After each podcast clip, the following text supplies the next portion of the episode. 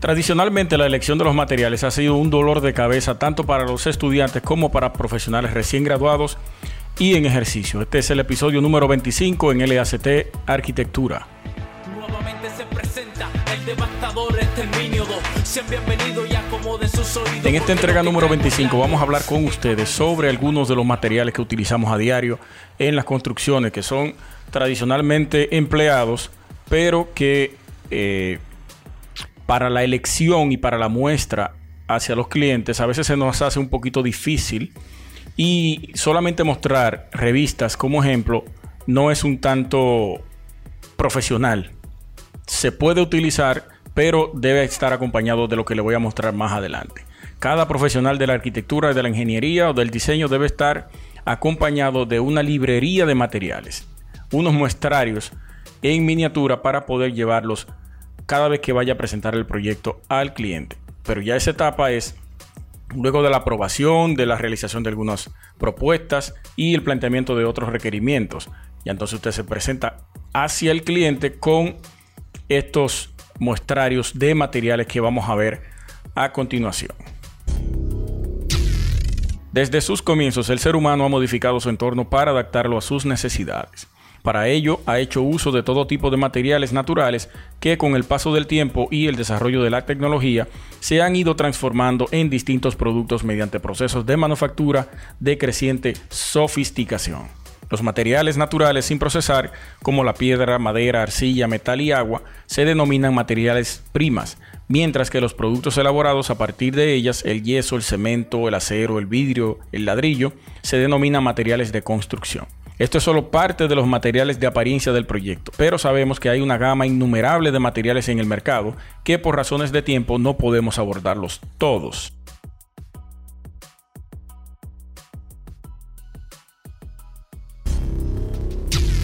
Les voy a dar algunos tips de organización para sus materiales. Lo más recomendable es tener, ya sea en su hogar o su oficina, una tramería con los distintos materiales por niveles y categorías, ya sean las maderas, cristales, acero, cerámicas, no importa cuál. Usted los organiza, lo pone por colores y le, le coloca un sello con las características que predominan en ese tipo de material. Para cuando usted pueda abordar al cliente, le pueda presentar el material, le diga por qué usted está recomendando ese material.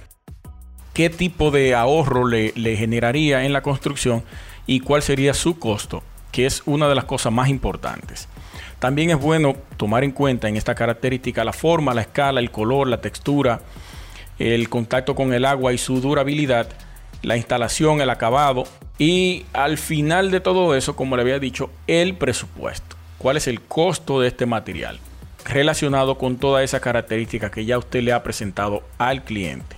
Cada material tiene una característica dentro de su categoría. El aspecto psicológico, que es uno de los más importantes a la hora de la elección y la colocación de los materiales, dentro de esta parte está lo que es el peso, la densidad, las propiedades acústicas, las características estacionarias, las propiedades estructurales, la apariencia, el color, la textura, la superficie, como había mencionado anteriormente. Estas son propiedades que influyen directamente con el usuario a la hora de eh, utilizar un espacio con materiales que vayan o no acorde con lo que está diseñado y propuesto. También tiene que ver el color fundamentalmente, que por eso más adelante les voy a presentar cómo pueden adquirir este tipo de, muestrarios, lo fácil y gratuito que se puede tener.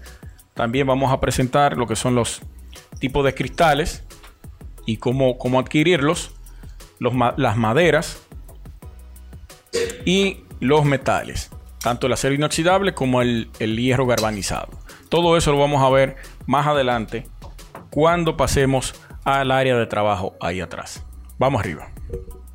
En este primer muestrario tenemos cuatro tipos de placas de revestimiento y separación de espacio.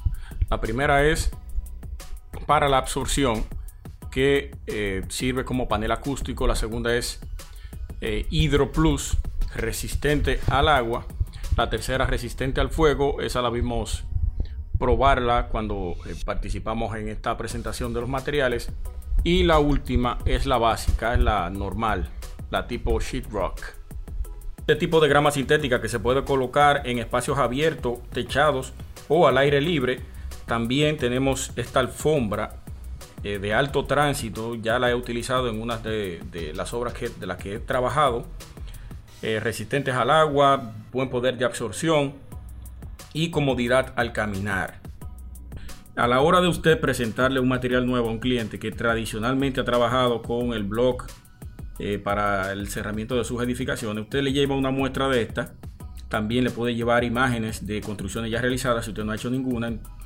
Y se lo presenta con sus características de vida. Esta plancha que es tipo sándwich con dos láminas de lado y de lado en fibra de vidrio y en el centro con yeso. Este es eh, uno de los perfiles que se utiliza tanto para el sheetrock como para el Dane Glass. Ahí usted lleva las dos muestras y entonces puede convencer más fácilmente al cliente. Depende mucho del tipo de construcción y remodelación que usted vaya a realizar. Entonces usted toma las muestras necesarias para la presentando al cliente. En este caso, estos perfiles de enrutamiento de cables, si usted tiene que redirigir, entonces lo lleva de muestra. Vamos a utilizar este tipo de material para eh, colocar y llevar los cables por esta ruta. Una de mis recomendaciones para obtener un muestrario de maderas es ir a una ebanistería, ya sea de un conocido o de alguien en particular, no importa, y solicitar pedazos de madera de diferentes colores, tonalidades y diseños. Eh, también se la pueden buscar en la calle, por ejemplo yo aquí lo que hice fue eh, cortar un pedazo de madera balsa y ya represento un tipo de madera con ese color. En el tema de los cristales, metales y los revestimientos de superficies exteriores, hay innumerables tipos de materiales. Aquí solamente traje cuatro representaciones dentro de los cristales, el transparente, un azul, un oscuro y el frosted. En los metales, el acero inoxidable y el galvanizado normal. Y estos tres de ahí, el último, el blanco, es el aludobón alucobón, que es uno de los materiales más utilizados para el revestimiento exterior y da una terminación perfecta. Estos dos de abajo son representaciones de, revestimiento, pero que no están en el mercado. Yo opté por tomar eh, un tipo de cartón para darle esa representación en esa tonalidad, ya sea en la parte del hormigón como el gris y eh, un tipo de revestimiento crema con el otro de abajo, que es este. En la parte de los metales, yo lo que hice fue, como trabajo directamente, tengo mi equipo de trabajo de herrería, le pedí que me cortaran dos pedazos, uno de acero inoxidable y el otro de hierro galvanizado. Y los cristales, fui a una tienda de venta de espejos y cristales y les pedí una muestra de cada uno de estos. Tenían muchísimos más, pero yo solamente me quedé con estos cuatro. Mientras tanto, ya ahí puedo tener eh, un manejo más rápido y práctico a la hora de presentarle un tipo de material y la combinación de estos, ya sea madera, metal y cristal.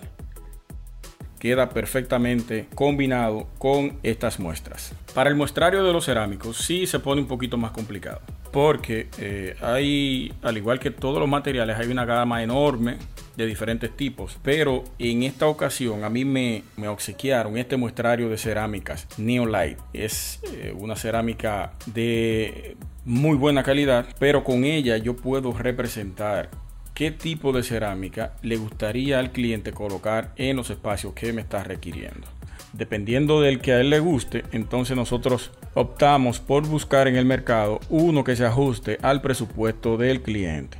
Eh, dependiendo del poder adquisitivo, como pueden ver, hay una gama de diferentes colores, tonalidades, tipos y grosores de alto tránsito, bajo tránsito, para diferentes espacios. Muy práctica, muy necesaria, muy importante a la hora de sentarse con el cliente a debatir los materiales que vamos a utilizar. Para la elección de los colores en cualquier proyecto sí es indispensable tener esta gama de colores como representación para el cliente. Usted la puede obtener en cualquier ferretería porque ellos tienen unos estantes con estos muestrarios.